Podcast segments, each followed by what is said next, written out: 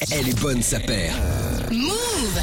Allez, merci d'être là et bienvenue à tous sur la chaîne YouTube de Move pour ce nouvel épisode d'Elle est bonne sa paire, ici en direct de Paris, de la place hip-hop, premier centre culturel hip-hop de France et du monde, je tiens à le préciser.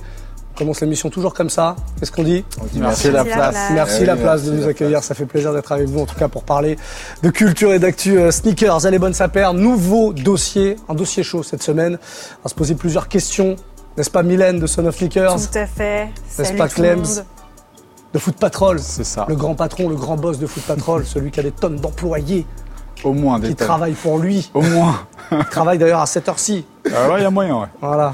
Sega, ça va? Et moi, je suis le boss de rien, par contre. Sega, le boss de la bavardance, champion de France de bavardise, 1997-1998, un double ça. champion qu'on accueille ici. Sega qui bosse pour, euh, bah, pour beaucoup de monde, pour Oui, GQ, pour aussi. Un peu, et un compte Instagram incroyable dans lequel des fois tu fais des tutos chaussettes. Ouais, Allez suivre exactement. Sega, vraiment, on va vous mettre tous les liens euh, en description. En tout cas, merci d'être là les gars. On est parti pour un nouveau dossier, je vous le disais, on va se poser plusieurs questions aujourd'hui. Qu'est-ce que la durabilité, l'éco-responsabilité euh, dans ce sneaker game? Est-ce qu'on peut euh, consommer différemment?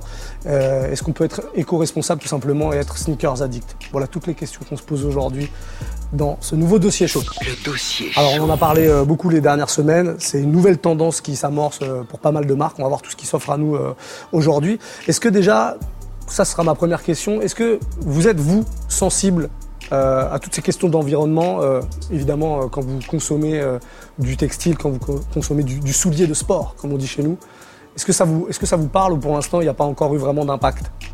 Euh, moi, je suis dans une position un peu particulière dans la mesure où, euh, je parle de mode quasi essentiellement et de basket et que euh, malgré tout, je consomme beaucoup et que j'essaye en même temps de consommer intelligemment.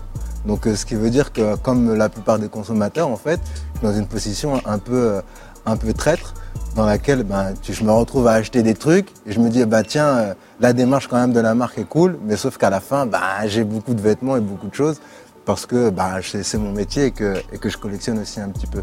Donc oui, je pense que j'en ai conscience depuis un petit moment. parce Pas une excuse, c'est ce que tu es en train de dire? Non, je c'est pas une excuse. C'est juste que j'explique mon fonctionnement et qui est, qui est en fait celui de, du mec normal, quoi.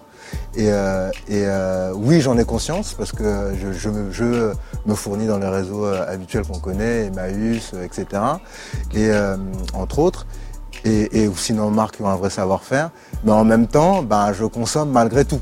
Donc c'est toujours ce que je dis en fait, c'est que le problème avec le développement durable, c'est qu'en en vrai, pour moi, la marque idéale éco-caution ultime, elle n'existe pas. Si vraiment tu es, euh, t'es, euh, t'es touché par le sujet, ben en fait, tu ne, tu ne crées pas de marque. On verra un petit peu plus tard ce que les marques euh, proposent. Mylène, c'est un, un truc qui te parle pour l'instant quand tu achètes des. On va parler juste des, des- des sneakers pour l'instant, juste des baskets. Ok. Euh, alors ça dépend parce que bah, quand- forcément quand il y a des nouveautés c'est pas c'est pas du seconde main ou autre. En revanche euh, dans ma consommation quotidienne je vais essayer, enfin en sneakers en tout cas, je vais essayer de euh, de choper des paires euh, seconde main, pas forcément portées mais du coup qui n'ont pas été, enfin qui sont revendus par des gens qui bah, ne portent pas ou ne portent plus euh, pour justement éviter euh, de comment dire tendre une perche aux marques pour qu'elles produisent davantage, disons. Voilà, j'essaye euh, à mon niveau. Après, c'est compliqué parce que bah, forcément, il y a des nouveautés. on aime bien les nouveautés, ou pas forcément, mais en général, on consomme. Donc, c'est compliqué, mais ouais, j'essaye personnellement, à mon niveau en tout cas, de, de consommer seconde main, du moins. Ok. Je, je vais me tourner vers le, vers le, le revendeur, le vendeur Ouais, plutôt, Le vendeur. euh, le professionnel, puisque toi, tu es des deux côtés en fait. Ouais, clairement. Tu consommes et tu je vends suis, aussi. Je suis un fan, un consommateur et un drogué en quelque sorte de ça. Et effectivement, je suis un insider, on va dire, du business. Ouais. Euh, en tant que consommateur, je, et d- d'étant de ma génération et de notre génération aujourd'hui, je pense qu'on est, on est obligé d'être un minimum conscient. Enfin, je veux dire, euh, euh, comment dire, complètement oublier l'aspect euh, éco-friendly, éco-responsable, etc. C'est compliqué aujourd'hui. Enfin, c'est irresponsable, je pense.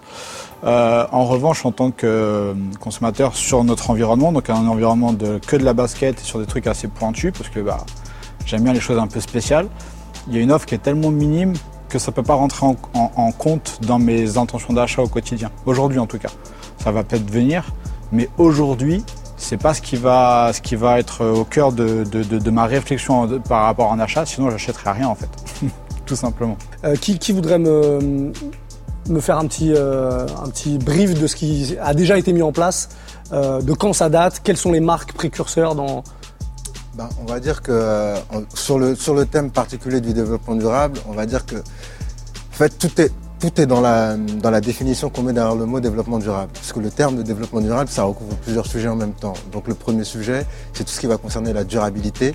Donc la durabilité, c'est tout ce qui est la durée de vie du vêtement. Et dans la durabilité, il y a une notion aussi de savoir-faire. Donc grosso modo, on peut dire ou on peut estimer qu'il y a certaines marques comme New Balance, dont on parle beaucoup ici, euh, euh, pour lesquelles le savoir-faire est quelque chose qu'ils ont quasiment mis euh, Premier en, en premier plan. Et donc, euh, et donc, quand tu achètes quelque chose qui entre dans ce cadre de durabilité, finalement, tu as une démarche un peu euh, responsable.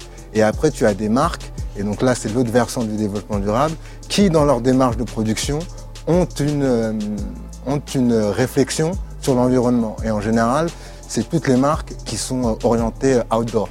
Donc toutes les marques qui sont orientées outdoor ont, ont ces réflexions, ont déjà eu ces réflexions sur, euh, sur le développement durable, euh, que ce soit dans le vêtement ou dans les baskets. C'est euh, Patagonia, c'est Okawan euh, et d'autres qui sont spécialisés presque dans le trail. Et, mais parce qu'en fait, c'est presque dans l'ADN même de, de l'environnement dans le, Des marques de- qui sont près de la nature qui sont près de la nature, forcément, qui ils vont peuvent pas faire aller- autrement. qui peuvent pas faire autrement et qui ont pris ça. Donc, quand on a et évidemment le dernier versant de- du développement durable, c'est tout ce qui concerne la seconde main, euh, la récupération, etc. Et donc là, tu as des marques qui ont vraiment foncé dedans. C'est Veja qui a décidé de euh, produire euh, avec du cuir végétal et d'autres marques un peu plus confidentielles. Pour le coup, eux, de- déjà, ils ne font que ça. C'est vraiment ça. leur truc. Et ça, c'est depuis 2005. C'est vraiment l'une des premières marques à s'être vraiment consacrée. Je pense qu'on peut dire que c'est les premiers. c'est vraiment le début, tu vois. C'est C'est ça. Bicorp, euh, coup, qui recense plusieurs entreprises qui sont elles-mêmes, euh, enfin, qui essayent de travailler plus responsable, travailler, de produire plus responsable euh, et avec un savoir-faire euh, bien particulier, quoi. Et ça, c'est vraiment 2005. Donc, comme je le disais, où vraiment, là, c'est une des premières marques à avoir dit, écoutez, nous, on veut produire, mais avec, mais tu vois, ça reste quand même très, très tard, on Ouais. va dire, dans le, Ouais, c'est pas dans vieux, le temps. 15 ans. C'est pas vieux, ça a 15 ans. Et eux étaient déjà au stade de la réflexion. Aujourd'hui, ça marche un peu mieux pour eux. Et aujourd'hui, les autres marques commencent à prendre le mouvement. Donc, ces trois trucs-là, là, production, euh, réflexion et euh, durabilité, c'est ça qui recouvre le développement durable. Et seconde main. C'est ça qui recouvre le développement durable. Donc, c'est difficile vraiment de dire précisément quand est-ce que ça a commencé, parce que finalement, si tu achètes une marque comme euh, New Balance en privilégiant le savoir-faire que tu t'achètes une paire tous les 10 ans, pour moi, tu es aussi crédible dans ta démarche que si tu achètes une marque comme euh, Veja qui produit exclusivement en développement durable. Et c'est un- c'est un peu ça, on va dire, que la difficulté ou les questionnements qui se posent autour de, du développement durable dans la basket. Quand les, quand grandes marques comme euh, Nike, comme Adidas suivent cette tendance, vous le sentez euh, comment? Vous pensez que c'est sincère ou euh, Ils n'ont pas vraiment le choix en vrai. C'est-à-dire qu'aujourd'hui, c'est tellement un problème de société important. Et surtout aujourd'hui, on en a plusieurs fois parlé, ces marques-là sont obligées de prendre des engagements sociétaux. Euh, ils sont obligés de le faire. Maintenant, effectivement, c'est un truc qui va prendre du temps, c'est des nouveaux procédés à mettre en place. Euh, ça a des coûts aussi, alors que ces grandes marques sont plutôt à tendance à tirer les coups vers le bas. Bah là, ces nouveaux procédés vont forcément tirer les coups vers le haut aussi. Donc il y a plein de choses à mettre en place. Maintenant, ils n'ont pas le choix. puisqu'on parle d'eux, on a quelques paires autour de la table. Est-ce que euh, c'est vous qui nous a... Toi, Clem, tu nous as ramené la, la coque sportive, par exemple? Non, j'ai ramené la Air Euh, Force la- One, forcément. Qui nous a ramené la coque sportive Ah, c'est toi.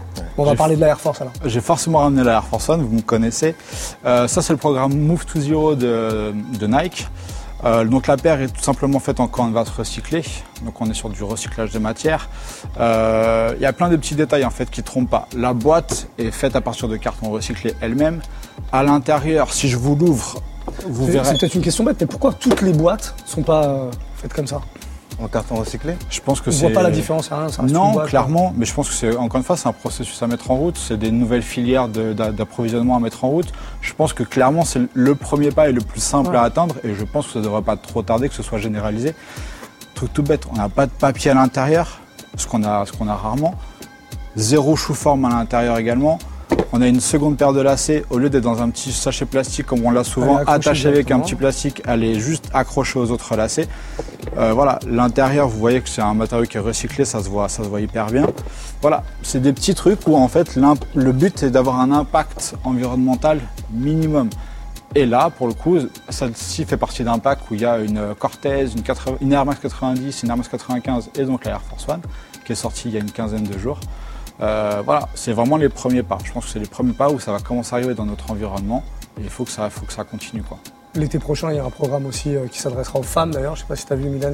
Il s'appelle Non. Nike Better avec une euh, Air Force One justement et une Blazer, pareil avec zéro matière issue de, euh, de- pas de cuir animal. Ça, ça, ça te parle toi ou pas plus que ça? Bah oui, en soi, ça me parle, mais je trouve que la démarche, elle est trop forcée en fait à partir du, enfin pour Nike en tout cas, là, je prends vraiment une position réelle parce que c'est facile d'aujourd'hui de, surfer sur cette tendance de l'éco-responsabilité, euh, mais derrière, si on veut penser éco-responsabilité, c'est qu'on a un minimum d'éthique, sauf que la marque en soi, elle n'est pas à 100% dans, dans cette éthique et des valeurs. euh, positives, on va dire. Là, ça n'a rien à voir avec de l'éco-responsabilité, mais si tu t'engages dans cette phase, enfin dans cette euh, marche vers l'éco-responsabilité, tu t'engages forcément derrière à avoir une éthique qui est propre, quoi, en fait.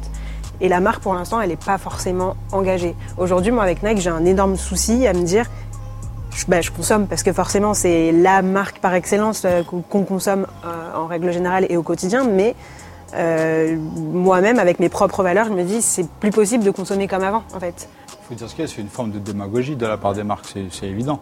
Donc c'est pas une démarche très sincère finalement. Bah, ça- C'était ça la En question. fait, je pense que ça dépend des marques. Voilà, c'est ça. C'est surtout Ça ça. On parlait de Nike. Tiens, parlons par exemple, par exemple d'Adidas qui, euh, qui sortent là euh, cette Stan. Il y a une paire que tu nous avais ramenée aussi. La, euh, clean cla- la, la collection Clean, Clean Classic. Classic, voilà. Mais pour le coup, pour Adidas, c'est l'inverse. C'est quand Nike avait pris, a pris le long, depuis le début, depuis sa création, prend des positions sur des sujets sociétaux au sens large. Adidas a, a pris le, à bras le corps euh, cette question du développement durable. Donc c'est vraiment, ça fait vraiment partie de cette démarche-là. Et surtout, euh, ça après, ça, là on parle en termes de positionnement de marque. Donc ça, bon, c'est soit tu es orienté développement durable, soit tu l'es pas.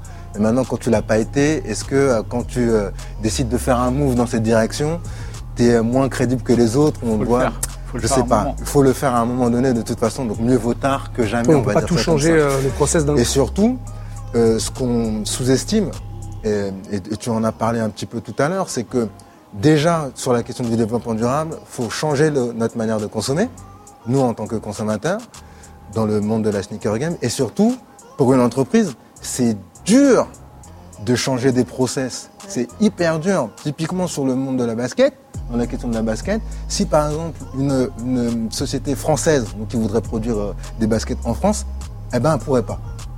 Ou elle pourrait difficilement parce qu'en fait le savoir-faire, on l'a pas. Le savoir-faire, il est en Asie aujourd'hui parce que c'est là-bas, bah, toutes les entreprises ont délocalisé en Asie et c'est là-bas qu'elles produisent des vêtements. Donc Là, ça pose un problème pour une entreprise qui voudrait même relocaliser euh, sa production, par exemple, ou produire euh, exclusivement en France, ou même avec des matières responsables. Ben, tous les matériaux, on les a pas. La France, c'est le premier pays producteur de chanvre. Mais euh, qui va faire une basket en chanvre Tu vois ce que je veux dire? Et même si tu voulais faire une basket en chanvre, eh ben, tu pourrais pas. Parce que c'est euh, parce que c'est hyper compliqué. Donc tu vois, il y a, il y a ces deux problématiques qui se posent. Et clairement, aujourd'hui, euh, il y a des, euh, des paires qui ont été faites. Il y a des paires comme celle-ci, euh, comme la Homo Classics ou, ou la Converse Renew qu'on aperçoit ici, qui sont cool. Mais en vrai, c'est une goutte d'eau, pour le coup, dans l'océan de la sneakers. Parce qu'en vrai, l'acte d'achat principal, pour tout le monde, ben, il faut que la paire te plaise, quoi. Justement, pu- puisqu'on parle des consommateurs, toi tu les côtoies tous les jours, Clems, à la boutique. Ouais. Patron, on rappelle que tu es le, le boss de la boutique euh, Foot Patrol. Ah, je sais que ça te fait du bien quand je le dis. donc, euh, le grand boss de la boutique Foot Patrol. Euh, Est-ce que toi, tu as, constaté un, un changement? Est-ce que les, les- les jeunes, surtout les jeunes, est-ce qu'ils viennent des fois te poser des questions sur ça ou pas du tout? Pas du tout. Je te dis, nous, on est sur un marché qui est, euh, qui est vraiment particulier parce qu'on est vraiment sur le côté exclusif. Et ce qui est intéressant, c'est l'exclusivité et non pas euh, ce qu'il y a derrière. En vrai, le storytelling, etc., en général, il n'est pas, pas super euh, apprécié ou, ou- ou suivi, en fait. C'est plus la hype qui compte. Clairement. Clairement. Sur notre marché aujourd'hui, c'est ça le truc. Après, oui, il y a toujours des choses qui vont être intéressantes. Mais tu vois, un truc tout bête, la, première, version des, des Adidas Parley, les, les Ultra Boost, avait plutôt bien marché. Elle a été rééditée il y a quelques semaines. C'est un flop total. Pourtant, ça reste une paire d'Ultra Boost qui est pas si mal réussie. Il y a quand même le, le projet avec Parley qui est intéressant derrière. Ça bouge pas, ça intéresse pas les gens. Ouais, je pense que c'était bien parce que la première sortie était quand même assez exclusive. Les gens avaient bien aimé ce principe-là en disant OK, il y a une bonne, une bonne cause derrière, il y a un projet qui est intéressant, mais en plus c'est exclusif, c'est cool. Là, il y a toujours le, le bon modèle, euh, le, le- le- comment dire, la, la- l'action qui est derrière. Il n'y a plus de code exclusif. Donc en fait, c'est- parti. Euh, Aujourd'hui, non, je pense que les jeunes consommateurs, ils ne sont pas forcément là-dessus. Je pense que ça viendra un peu plus tard dans leur euh, réflexion. Mais aujourd'hui, encore une fois, sur notre univers, c'est pas ce qui est au cœur de la, Ouais. de- de- du, du truc. T'as d'autres générations, des plus anciens qui sont par exemple des collectionneurs. Est-ce que eux, c'est pas aussi des mauvais élèves? Parce que Clairement. acheter une paire, ou des fois même la doubler, Ouais. jamais la porter et la stocker, Ça, Là, c'est pour, est- ça, les extrêmes. Mais Ouais, c'est pour les extrêmes, vrai- mais- mais- non, mais bon, il y en ça, a- c'est il y en pour a les même. extrêmes, mais je veux dire que après, euh, le mot était pas posé comme ça, puisqu'en fait, aujourd'hui, on est vraiment sur une question de développement durable. Mais pour moi, un collectionneur ou un receleur, euh, sont peut-être ceux qui, c'est bizarre à dire, mais qui sont peut-être plus dans le développement durable. Parce qu'en vrai, le mec qui, euh, qui recèle, c'est un mec qui a déjà une paire, qui le revend. C'est pas une paire qu'il a produite en plus ou quoi, c'est une paire qu'il revend. Et le collectionneur, euh, il achète souvent une paire et il achète, s'il l'a, parce qu'il l'a pas trouvée en magasin, il va essayer de la trouver par d'autres réseaux euh, un peu parallèles. Et c'est euh, tous les réseaux qu'on connaît, c'est Vinted, c'est Le Bon Coin, c'est les groupes sur Facebook, etc. Après, Mais je pense que c'est- pas de la seconde main non plus, donc on rentre moins dans cette dans cette démarche. Vu que tu Oui, rachètes tu- du neuf, c'est pas de la seconde main. Mais il y a pas de la, y a pas, je veux dire qu'il n'y a pas une finale. production supplémentaire euh, derrière. Non, il y c'est a quelque chose C'est de la spéculation. hein, C'est de la c'est- spéculation. C'est quelque chose qui le revend. Donc, euh, on ne pourra pas le taxer d'être euh, moins éco-responsif que, que, que d'autres personnes. Quoi. Enfin, moi, je parle en mon nom, en fait, là, clairement. Je sais que euh, je vais consommer d'autres paires que la Jordan 1, mais celle que je veux collectionner, c'est la Jordan 1 en soi. Même si, voilà, j'aime les autres paires, mais, euh, mais c'est vrai que c'est. Enfin, c'est une espèce de collection. C'est pas acheter pour acheter plus, c'est acheter pour avoir dans sa collection, quoi. Je sais pas si. Si. Par contre, on est d'accord que le, le- là, le côté éco-responsable rentre pas du tout en compte. Quand Non, mais- tu la perds, tu, voilà, tu la veux, tu l'as et tu vas Ouais, pas non, te mais poser clairement, la mais du coup, la euh, problématique, elle vient ni euh, d'un collectionneur ni du reseller, mais plutôt dans ce cas de l'équipementier tu en tant que tel et comment la production elle est un exemple réalisée. qui, qui va bien parler, c'est que la, la Jordan 1, t'es loin d'être la seule qui l'aime beaucoup en ce moment. Ouais. Euh, il y a quelques semaines, il y a la Jordan 1 Space Hippie qui est sortie. Donc, entre quand on va se recycler, avec la semelle en, en rubber recyclé, etc., etc., c'est un flop. La Jordan 1, elle a le vent en poupe. Le modèle est loin d'être dégueu. Franchement, les matériaux sont très beaux, le canvas est beau, enfin les détails sont super sympas. C'est un flop. Pourquoi? Comment tu l'expliques toi Parce que, en fait, ça rentre pas, je pense, pas dans de le monde de la sneakers, il n'y a pas de Ouais, hype. Et en fait, hype. le critère d'achat numéro un, c'est ce que je disais tout à l'heure, c'est qu'il faut que la paire te plaise.